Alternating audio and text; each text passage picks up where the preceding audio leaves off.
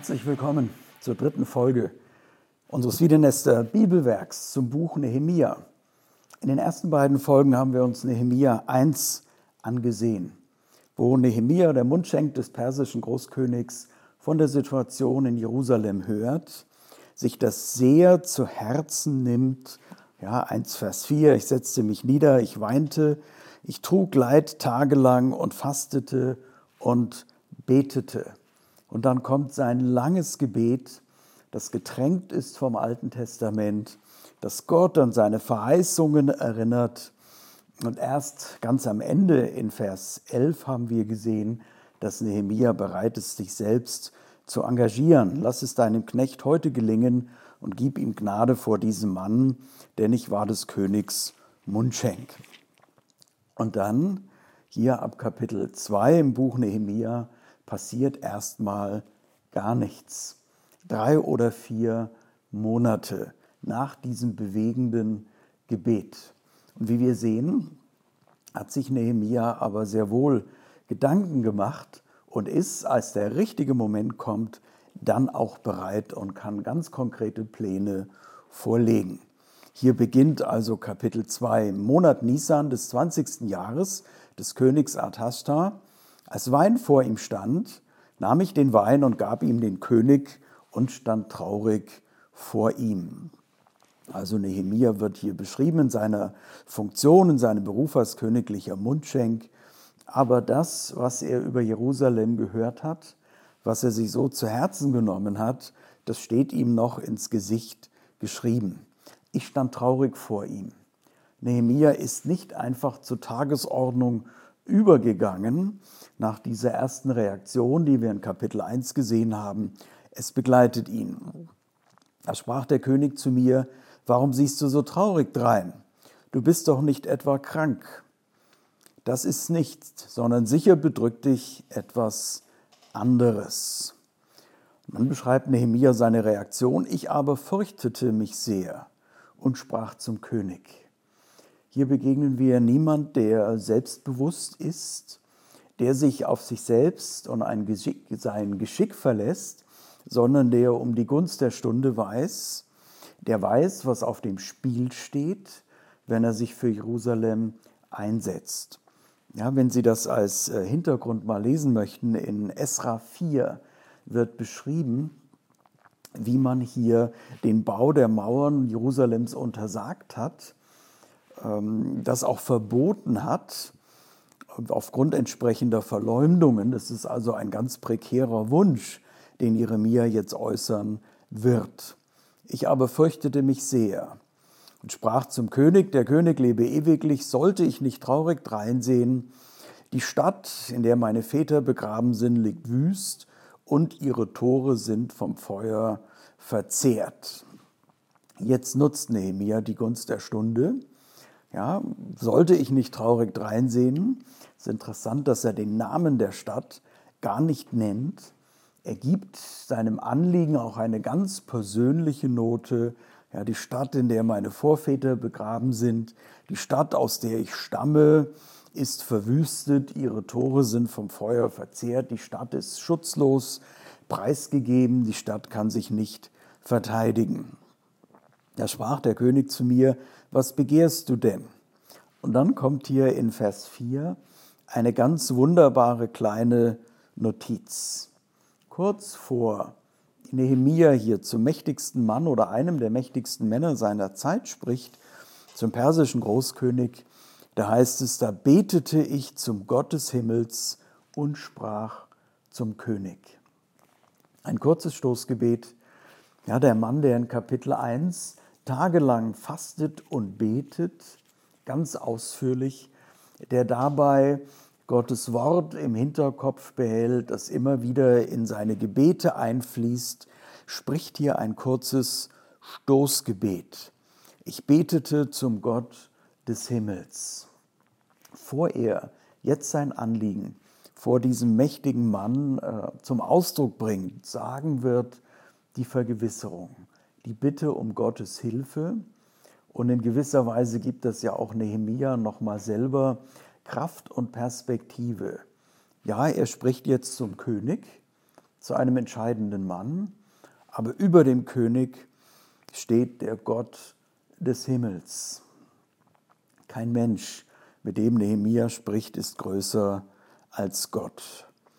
Hier also ganz spannend, ja, diese Ausrichtung, vor er sich auf diese heikle Mission, dieses heikle Anliegen einlässt und es gleich präsentieren wird, wendet er sich an den Gott des Himmels und kann dann mutig vor dem König stehen. Nehemiah weiß, wohin er gehört, wem er gehört, wem seine erste Treue und Loyalität gehört. Und sprach zum König, gefällt es dem König und hat dein Knecht Gnade gefunden vor dir, so wollest du mich nach Juda reisen lassen in die Stadt, wo meine Väter begraben sind, damit ich sie wieder aufbaue. Er beteuert hier auch nochmal seine Loyalität zum König, ja, dein Knecht, und dann stellt er sich selber zur Verfügung. Du wollest mich nach Juda reisen lassen, in die Stadt, wo meine Väter begraben sind, also wieder das persönliche Anliegen, damit ich die Stadt wieder aufbaue. Nehemia ist selber bereit zu gehen. Er schlägt nicht vor, dass irgendein königlicher Stadtbaumeister, der fachlich sogar geeigneter und qualifizierter gewesen wäre, geschickt wird, sondern Nehemia ist selber bereit, sich auf den Weg zu machen. Ja, es heißt nicht, äh, Herr, hier bin ich, sende meinen Bruder, sende meine Schwester. Nehemia ist selber bereit zu gehen und als der Mundschenk des Königs der nicht nur dafür sorgt, ja, dass ein guter Tropfen auf den Tisch kommt, sondern auch dafür zu sorgen hat, dass der Tropfen nicht vergiftet ist oder sonst wie schädlich ist, genießt er das Vertrauen des Königs. Er ist ein loyaler Bediensteter, spricht ja auch von sich selber als deinem Knecht. Als solcher ist er bereit, sich auf den Weg zu machen. Und in Vers 6 kommen dann einige Rückfragen. Und es ist erstaunlich, wie Nehemia vorbereitet ist. Ja, und er kann auf jede dieser Rückfragen antworten. Das finde ich an diesem Mann so faszinierend. Einerseits ein Mann der Stille, ein Mann des Gebets.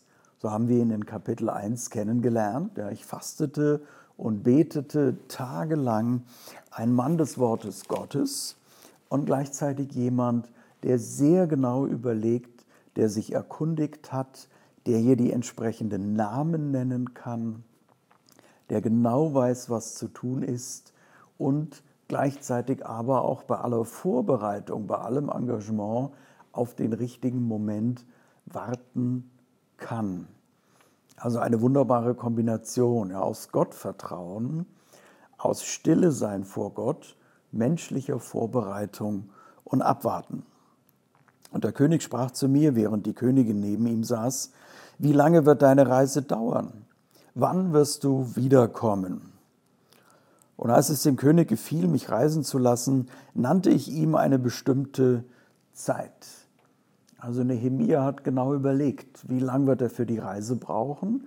Einfach etwa vier Monate, wie wir aus anderen Texten im Alten Testament wissen.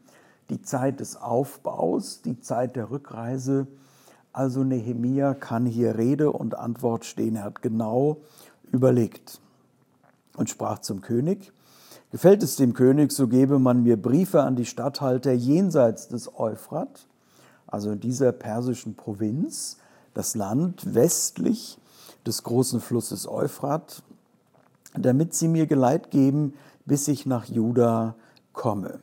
Also entsprechende Briefe an die Statthalter, damit sie Nehemia Schutz gewähren, damit sie Nehemia und seine Leute entsprechend zur Reise auch ausstatten. Das ist hier mit Geleit äh, gemeint und an den nächsten Ort bringen.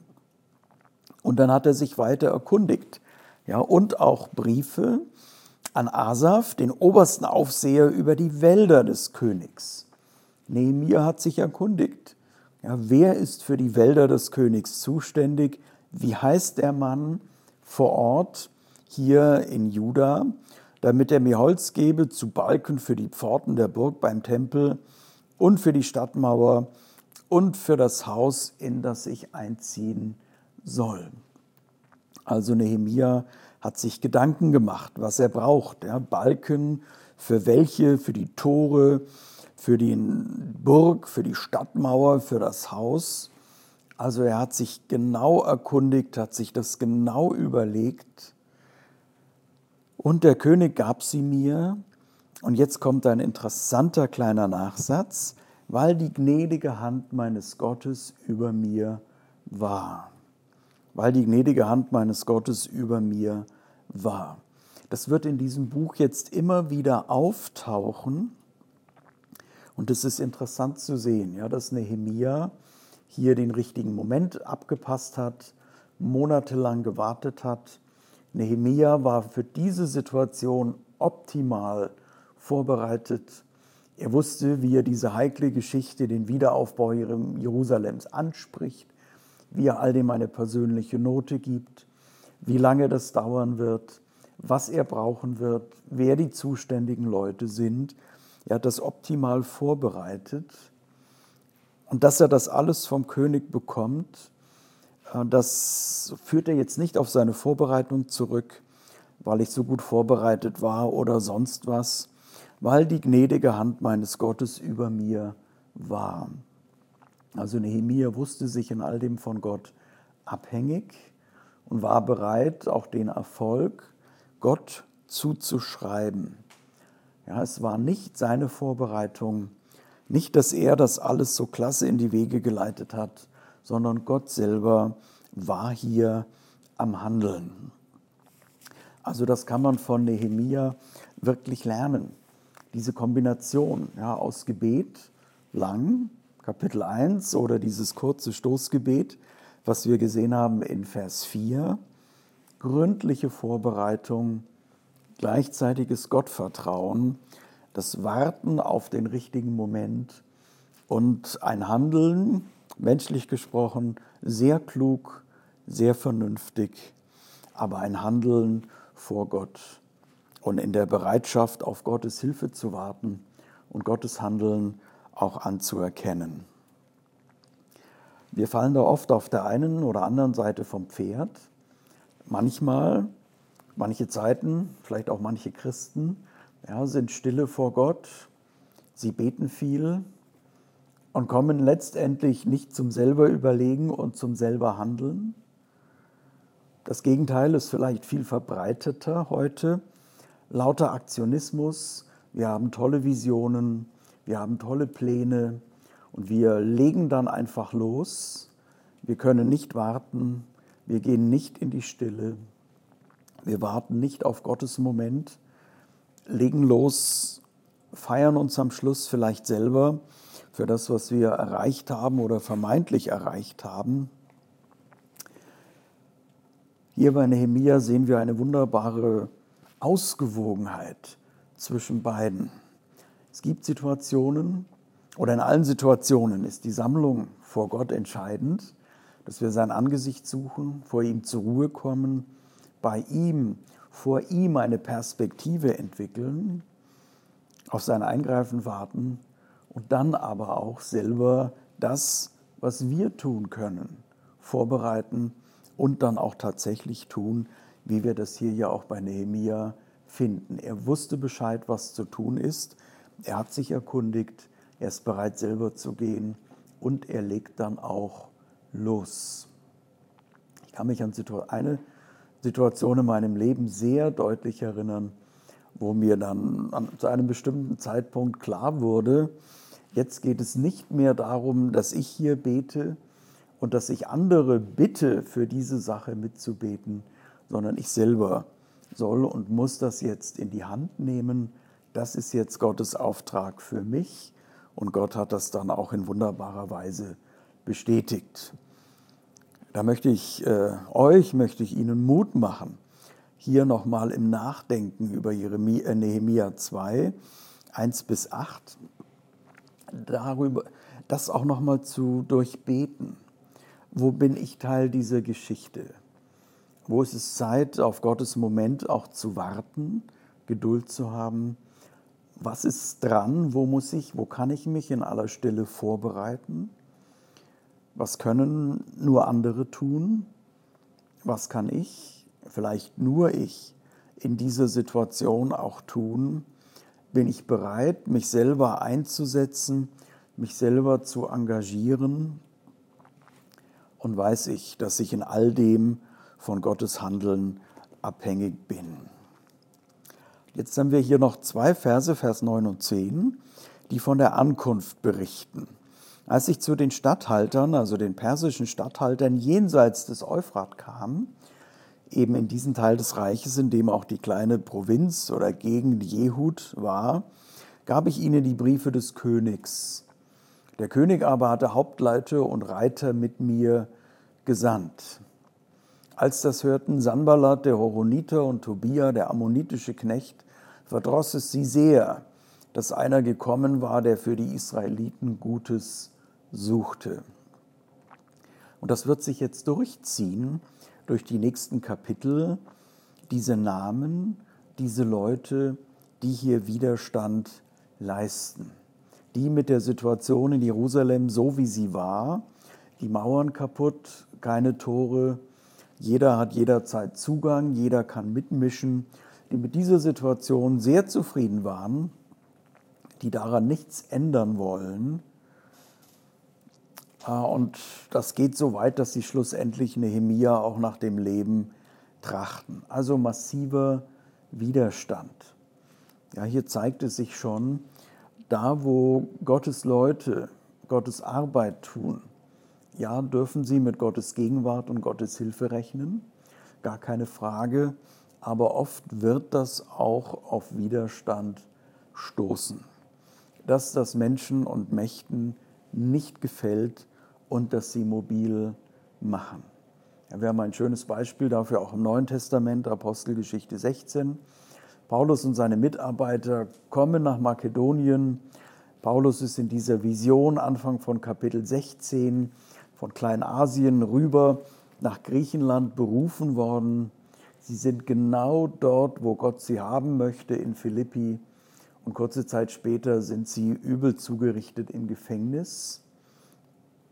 Also dort zu sein, wo Gott uns haben möchte, heißt nicht automatisch Erfolg, heißt nicht automatisch, dass dann alles glatt läuft und dass es keinen Widerstand gibt, sondern Nehemia wird diese Mauern Jerusalems zusammen mit der Bevölkerung aufbauen gegen Widerstand, gegen Drohung.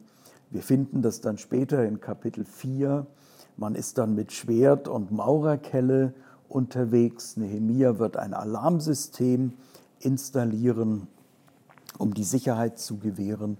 Also das gehört dazu. Insofern, wenn Sie Gottes Sache anpacken, in ihrer Gemeinde, in ihrem Umfeld, da wo sie leben, da wo sie stehen. Und es gibt dann Widerstand ganz unterschiedlicher Form. Seien Sie nicht überrascht.